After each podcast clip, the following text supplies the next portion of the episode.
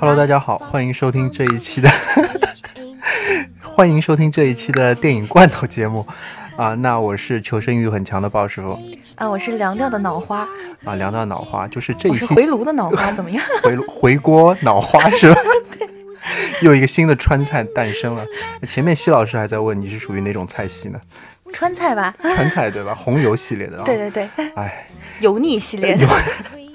油腻系列，那今天我们说的是一期关于非常不油腻的啊，属于那种白富美正能量的一期节目，其实是推荐一部剧。为什么不讲那个我们是求生欲很很低的一期？其实我们这个已经不是第一次录了嘛？对，这已经不知道第几遍在录这个开对，前面一直要讲这个 Mrs. Maisel，然后已经失败了很多次了，失败特别多次。对，最主要还是我的问题，因为这个剧其实我看的时候还是很开心的。对，陪狗哥一起看，看的特别开心。哎呦，各种段子，哎，他特别好。然后看完之后呢，又觉得，嗯，我能说什么呢？我能代入的唯一的就是她那个丈夫，然后那个 loser，你知道吗？就我在看剧的时候，就是旁边狗哥在说，你看你。看看看看，就你就跟他一样，啥鸡巴事儿都干不成，你知道吗？然后我就特别看了之后又开心又有一种悲凉，也不知道怎么说这期节目。我觉得这一期到这儿已经可以，就可以可以算是一期很好的安利了，对吧？哎，对就情侣之间可以一起去看，如果你想分手或者什么，就特别适合去看。其实也还好吧，因为很多时候我们看了一个东西，或者是我们在做什么事情或者面对的什么样的人的时候，就如果你讨厌这个东西，你会很快就说出来你为什么讨厌他。比如说这人就是个傻逼，这人怎么怎么怎么怎么样了。然后可以吐槽很久很久。然后你如果要是觉得，哎，这个事儿或者这个人蛮好的，你反而讲不出来他哪边好，这很正常的。啊，但是我觉得啊，我是很难看懂这个女主，因为这是一个大女主的一个电影嘛，我很难带入进去说感同身受，因为我也是求生欲很强的去看了一下豆瓣的各种评论，看看我该怎么表达。但是看到更多的是那种女性的切入角度。对啊，更多一点，所以我觉得我思量了半天，我操！你看到的更多不应该是那种什么女主的这款睡衣，我搜了两天啊，女女主的这个胸特别美是吗？对，然后都没有找到同款，然后什么这样的，什么女主的家居看着好棒呀，然后哪边能买得到呀 这样的，其实是一个带货的剧了啊，算是一个带货的剧。然后主要还是回到这个剧，我们说一下吧。这个女主你能帮我们形象的、生动的介绍一下吗？因为之前你在介绍给我的时候说这个女主特别神，什么晚上几点还敷面膜来着，对吧？哦，对，这个女的，首先这个女的才是求生欲很强的一个人，因为。我们本来想这一期在说这个切入点的时候，就是反正我们是要快过年之前播这一集嘛，对吧？然后可能有很多女性朋友们回到家的时候会被家里面四面八方的长辈去劝去被逼婚，你知道？这个时候你就可以带着长辈们好好的欣赏这个剧，为什么呢？因为就是像我们这种普通的猪猪女孩。和剧里面的这个 Mage 是完全没有办法相提并论的，她是那种会每天测量自己的维度，对对对，大腿围、小腿围、腰围啊，然后胸围，对，然后脚踝这种可能都会量的，大数据，大数据，哎，对，大数据，大数据，很控制自己的身材的一个人，然后她会做到完美到什么程度呢？就是。她一定要等她老公睡下了，然后再起来去卸妆啊，然后把头发绑得跟鬼一样的，然后就是为了第二天有好看的小卷卷嘛，然后再去床上睡觉。然后她会给自己留一个窗缝，你知道，就是这样的话，太阳照进来的时候是第一个会照到她，就是她会比她老公先感受到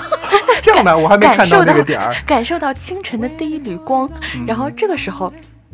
他就会起来，然后把他脸上的面膜也卸掉呀，然后头发也弄一弄漂亮啊，喷一喷水，喷一喷香水啊什么的，再假装什么都没有发生过，一切都没有发生过，然后又躺回到床上，然后她老公就会觉得，可能我老婆一直都是这么美吧，造成了一个这样的假象。但其实这种事情就是你只要坚持下来就是真的，是吧？那说回到你那个嗯说的过年那个话题，怎么？对啊，就是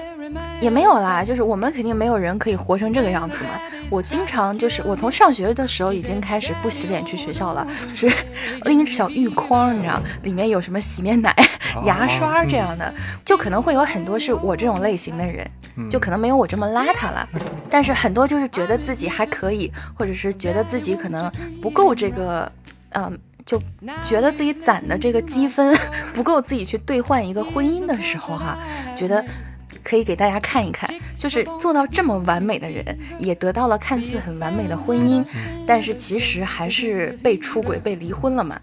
对吧？就没有什么好的呀，你就跟着婆婆妈妈一起，就是去观赏这个剧，然后可能第一集露胸的时候，你就跟你就扯开一些话题，什么哎妈你吃个橘子 这种，哎爸我给你嗑瓜子儿，然后就糊弄过去了，你知道，后面都是会为你解脱的，你知道，因为他其实就是说。一个婚姻当中，因为它是二十世纪中时代中时代的一个故事嘛，那个时候还是很男权、很男权社会的。对对然后像他们这种上西区的贵妇呢，就是以做一个完美的家庭主妇，哦然后为她的人生目标的一个人。就她在家里面不只是两个小孩的妈妈嘛，然后会照顾孩子。你这完全出戏，刚刚吃饭吃吃坏了吗？你这是撑了有点，现现在还撑着呢。然后就是她丈夫当时是有一个这个脱口秀的表演欲嘛，啊，啊对，然后她丈夫会那个到各种各样的地方去表演，然后去讲笑话给别人听，然后那个妹纸还就因为她丈夫讲得特别烂嘛，她啊丈夫没有这个口才，你知道去吸引观众，然后就没有办法得到比较好的时间档。就比如说我们现在电视剧不是有什么黄金档这个这个样子嘛？他为了争取这个黄金档，还要在家里面做什么？牛排啊，牛牛腩腩，嗯然后给那个排期的人，然后去贿赂他，你知道，然后还拿小本本在下面，就是很专业的，就是去记录说，哎，观众这时候笑了，今天笑了几次什么的。对对对，就是家里家外都把丈夫料理的这么好的情况下，她丈夫还是要跟别人出轨的，这就很难懂了。就这一点，我觉得应该是足以说服七大姑八大姨的。她前面两集其实有点像是交代整个背景的这种感觉，然后因为她用了很短的几场戏，就能把她老公是一个其实没什么本事，然后嗯完全没有一个自主的能力，然后连自己的兴趣爱好，因为就是讲脱口秀这个事情，按理来讲是他的兴趣爱好嘛。你本职工作做不好，就是他不是说他自己也不知道每天在做什么，但是 因为是个富二代嘛，就是我坐在办公室里面瞎瞎鸡巴开开会，然后就就会赚钱的那种。然后其实是。如果这种情况下哈，你要选择做另一个职业，就是现在来讲就是斜杠青年，那起码是你能够自己控制并发挥的东西，对吧？但他也要去抄别人的段子啊什么的，然后被他老婆发现的时候，他还觉得很正当，就是哎，所有人都这样在抄别人的，我为什么不可以？但你不一样呀，是吧？别人是拿他做职业，你拿他做副业，然后就前面就把这个她老公的这种性格。然后和她平常妹纸是一个什么样的人，就交代的很清楚。其实开篇的时候稍微有一点感觉，就是会带到这个脱口秀，因为这个妹子在婚礼上就完成了一段很好的演讲。嗯对对她说她自己有什么人生规划呀，然后就说我怎样怎样，就是好像是我三三岁会说话，然后什么什么什么的这种感觉，就是别人都说我要去读什么什么样的大学，学什么什么，但我就是遵循自己的内心，然后挑选了我喜欢学的。她就在结婚的当下是能看到，她觉得自己的人生是按照自己规划的这个蓝图去走的。然后她丈夫，我觉得也是一个很神奇的人，就是很直接的跟她讲，就是哎，我出轨了，跟谁？那个 我秘书 Penny 好像是。对，Penny Pen，这哦个也成了他后面那个就是一直说的一个笑话，你知道吗？然后她其实后面的转折就是她失去了自己的房子嘛，因为她突然发现这个房子是她公公的名字，对吧？他全家发觉这件事情不行了，慢慢开始，他全家就发挥了很大的喜剧天才。对，就他爸也是很有梗的一个人，我觉得是是是特别冷笑话，就是 就是全全家都是段子手啊，那种。他全家都是段子手。他爸就是有些地方会很固执，嗯就能看出来，如果是一个自己本身没有事业的女人，然后离了婚之后会过得有多凄惨。就是他自己想要一电视，他爸都不给他买，啊对因为他们家不是负担不起这个事情，是吧？然后他还有他爸爸就是特别讨厌他们家的小孩会一直看看电视嘛，在客厅，然后觉得自己死守不了自己的那个书房，然后觉得很好笑的一个人。然后他好像就是他爸爸是那种爸妈都是你一定要跟他复合，你们只是吵一吵，因为前面的时候在妹纸搬回娘家的时候，他。爸妈一直在讲嘛，说，哎，你的其他东西我们就稍微放到什么车库啊，那种什么储存室啊就可以了，反正你们后面还会和好的，不然你要怎样生存下去呢？是吧？对他一直，他就是父母一直有这样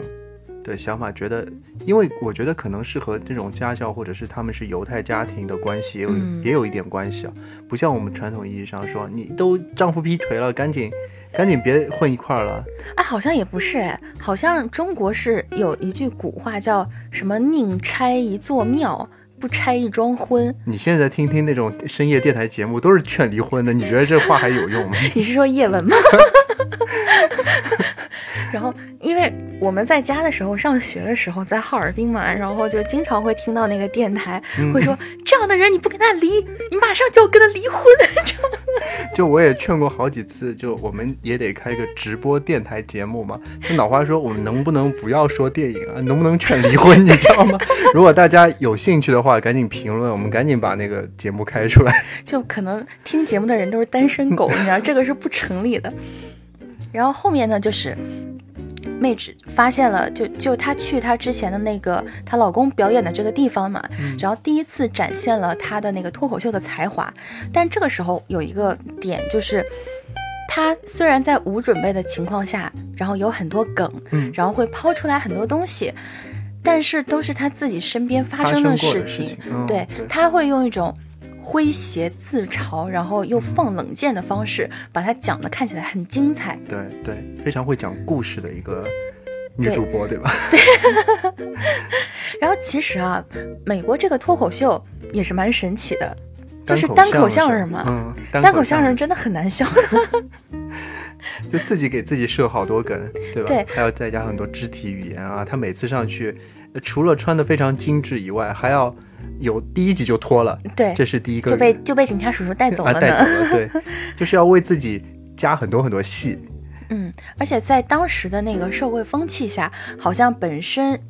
女的做这个脱口秀演员的就很少，对，然后只有一个后面出现的那个人叫 Sophie 嘛，好像是，就是那个大咖那个女的，然后混得比较好。她的经纪人呢，其实也是一个。嗯，在很多不管是经纪人也好，演员也好，他们都是男性的情况下，那个 Susie 不是一个，也是个女的嘛，就是长得特别像《老夫子》里面个子矮的那个，那人叫什么来着？大番薯吗？不知道，就已经有点忘记了。但是他长得的确是一看都记得住的。但是他是属于那种好像就是混地下圈混的特别多的，特别有眼光，就知道你这肯定不行。你天才或者是你的天赋我看到了，但是你总是走这条路线可能也不行。所以后面的剧情可能就按照他的那种这个单口相声的事业就慢慢开始展开了。对，然后中间的时候也会有一些，就是妹子自己也会想放弃嘛。嗯。然后他，我觉得他，对他经纪人真特别惨，你知道，经常就是找不到这个人不说，然后偶尔打电话，然后还要听他就是讲很久家里的事情，对，然后就一直在讲啊讲啊讲啊讲的，然后也没有重点，然后约好了时间也不来的那种，真是太惨了。这做经纪人这么苦吗？对他那个，嗯，就是妹姐跟他说，他说你是我的经纪人，你就必须要听我所有发的脾气或者唠叨，这不是你应该做的吗？当然，你也可以要求我去，啊，就是坚持下去做这一行嘛。因为当中也发生过，他就是旧戏重演，还是用他那种桥段去讲单口相声，但是突然就冷场了，然后他一个人在上面说。啊，老娘不干了！这种 这种情况也是也是有发生的。那一次其实是这样的，就是他不是去见了一个之前讲脱口秀很棒的一个男一个一一个演员嘛，然后那个人就说，你就准备一些手卡。然后你把你的段子弄成手卡的样子，然后你上去讲就可以了。然后呢，他每次就是讲，可能 就我觉得是他记的关键词也不对，你知道。然后再加上本身不是他能够加工并且发挥的这样的梗，所以就讲得很烂。然后他自己会慢慢的发觉，就是哎，我这个样子无准备的是不行的嘛。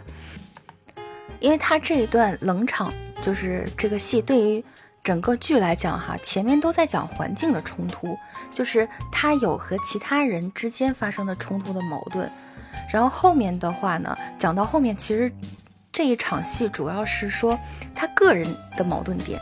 就是他自己然后来引发的这个冲突的这个点，然后其实前面就是我们我们的妹纸。总觉得，哎，那我总不能这样在家里面坐吃山空吧？他其实是去找了一份工作，然后也是他家里人都不理解的，就是他他特别搞笑那一段。刚开始去面试，我我以为他要面什么，你知道？结果他要面那个拉电梯的那个，就是电梯操作员，你知道？这太神了！对啊，就是他那个电梯操作员以前是这样的，基本上都是老头，然后会用很大的嗓门喊什么七楼到了什么这种的，然后。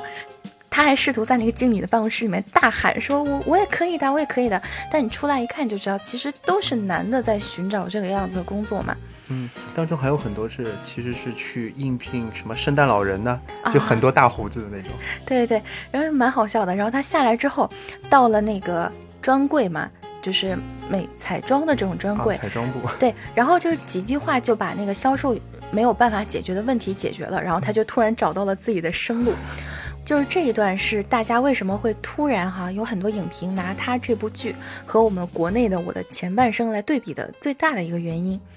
因为你可能没有看过我的前半生，就是马伊琍演的嘛，然后也是就是一个她是一个属于很作逼的一个家庭妇女，然后没什么钱，然后每天都作自己的老公那种类型的，然后呢被甩了之后好嘛就什么都没有了嘛，然后她也发现自己做什么超市的理货员啊，什么做这个做那个都不行，然后最后。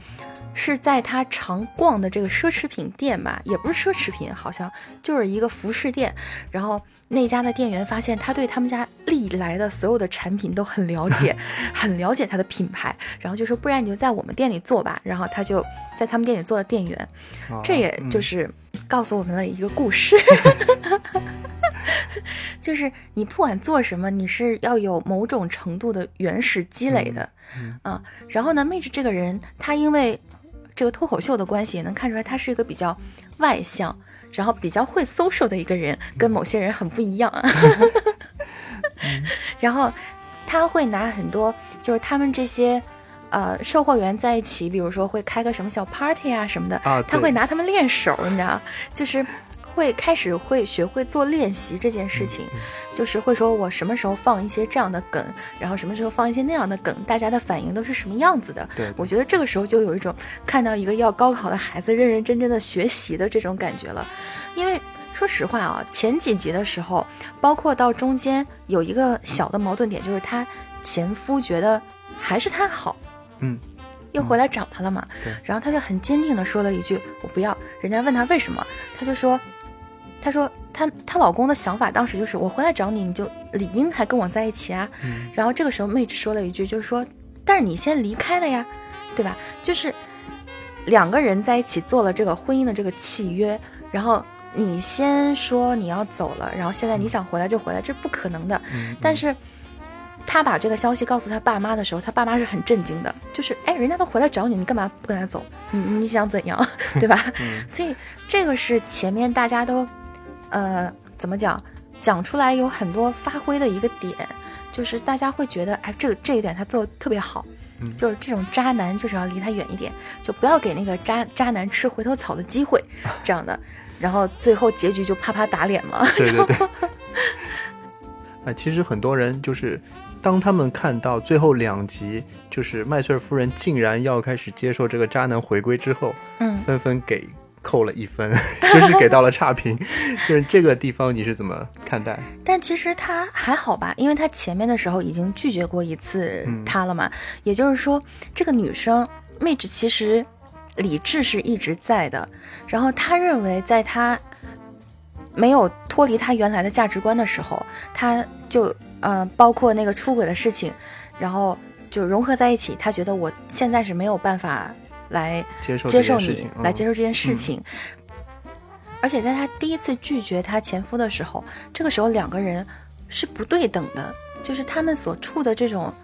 也不是说地位，就是他们互相的感觉，我觉得还是不对等的。但是到了最后，我们是觉得这个女主其实有在变强大。因为他不是说我前面过不下去了，然后你来找我，我接受了你，那这样的话这剧没有办法演了。但是在我已经稍微变得有点强大的时候，我有可能就是可能还喜欢你也好，可能还怎么样也好，我就尝试着先去看一下能不能改变一下这样不对等的关系。我觉得是有，还是不是说完全不能理解的？他反正我认为不是一个特别扣分的点，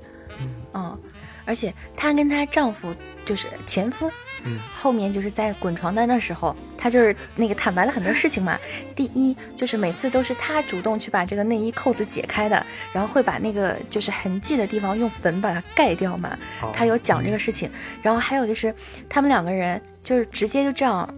昏睡过去嘛，相当于就是自然而然的进入了睡眠，所以前面我们讲的那个精致的猪猪女孩那一步就没有了。然后她老公醒了之后，就是她前夫醒了之后会说：“哎，你是一直看起来都是这个样子的吗？”好像是这样讲的哈，就是其实就已经是慢慢的站在两个人都对等的这样的情况下，但具体怎么样还是要看下一季的编剧想让他有几季，你知道。然后在他看起来感情稍微有点起色的同时，但是下一步我们的看点也在他的这个事业上，因为他毕竟后面结局无论如何是会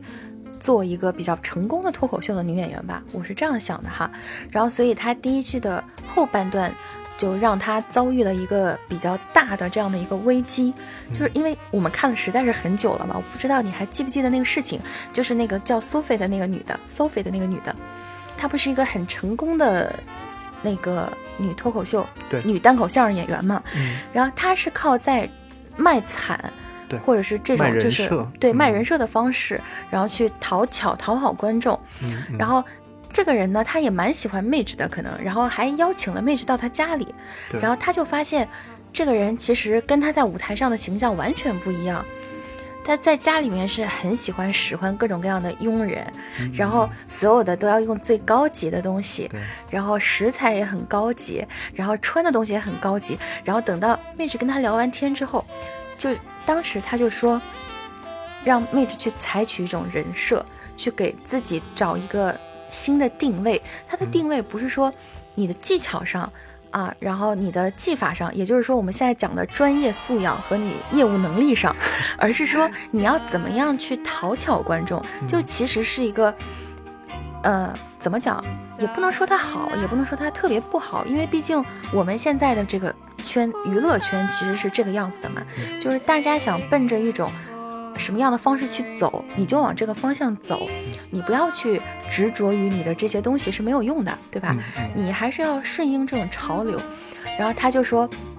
妹子当时就说了，说那这个这个人是成功的，那个那个人也是成功的，他们都没有像你这个样子做人设卖惨啊什么的。然后这个这个 Sophie 这个大佬直接就说，人家有 Dick，你有吗？就是。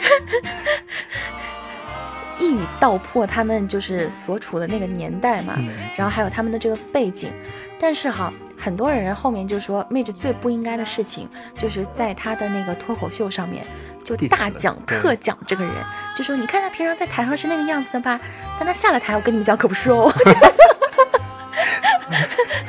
哎呦喂，这个东西贵的嘞，就把人家一顿讲。很多人说他这个样子是太没有职业道德了嘛？作死的。对，然后就遭到了所有人的抵制，所有的厂子都不给他去。然后他的那个经纪人可能也是很绝望的吧？他经纪人为了他竟然还申请了一部电话，就可能是真爱吧？对，然后还就是手工制作了很多。就是名名片，然后很保护很保护那些名片，一次问他要七张，他跟你拼命那种。对对对，你看我们的小卡片多好呀！我们小卡片是那种，就求你了，你拿着吧。好，这小卡片就要说到前几天。就是我们把我们的各种节目的封面，然后每期的内容做成了一张张明信片形式的东西，在讲真还蛮好看的啊，讲真质感什么的还不错。然后 到了一个 活动场所去发分发，你知道吗？然后就大家就纷纷扔在就电影座位上，再也没有提及。然后我一个个再把它收回来，真的讲真还蛮心酸的，就是。对呀，你说我们什么都没有做，也没有 diss 别人，然后。一直安安静静的叨逼叨，啊，所以我们没有流量呀。啊，对，就是这样的，就就是这个样子，靠老房还是不行啊，你知道吗？所以说，你看像他这样被别人 diss 了之后，呃，他 diss 了别人之后被别人封杀了嘛？其实你封杀按现在来讲也是个热搜啊，对吧？对呀、就是所有你圈子里的人都在讨论这件事情，那你就成功了呀。对啊，我们就是可以想到这次过年档有一部电影重新上档了呢，就是《逐梦演艺圈》嘛，对吧？就是因为他现在打了跟跟豆瓣在打官司，你知道吗？对对对，然后上了热搜，我们的主播群里面有些人就非常羡慕，是是哪位主播呢？就不点名了 所以现在我们要去吐槽别人，然啊，后对让别人都来打我们，是吧？啊是，可能这是一个比较好的增加流量。就是老师说，就是前几天或者是指上一个月，因为也没有什么好的电影，我们也说不知道在说些什么东西，然后流量非常的差，你知道吗？你这个样子说，老方会很生气的耶。啊我今天一定要护着老方，因为他送了我护眼工具。这期节目已经变得无法收拾了。啊，好，我们还是回来说说这部电影。啊，总而言之呢，总而言之呢，已经听一听。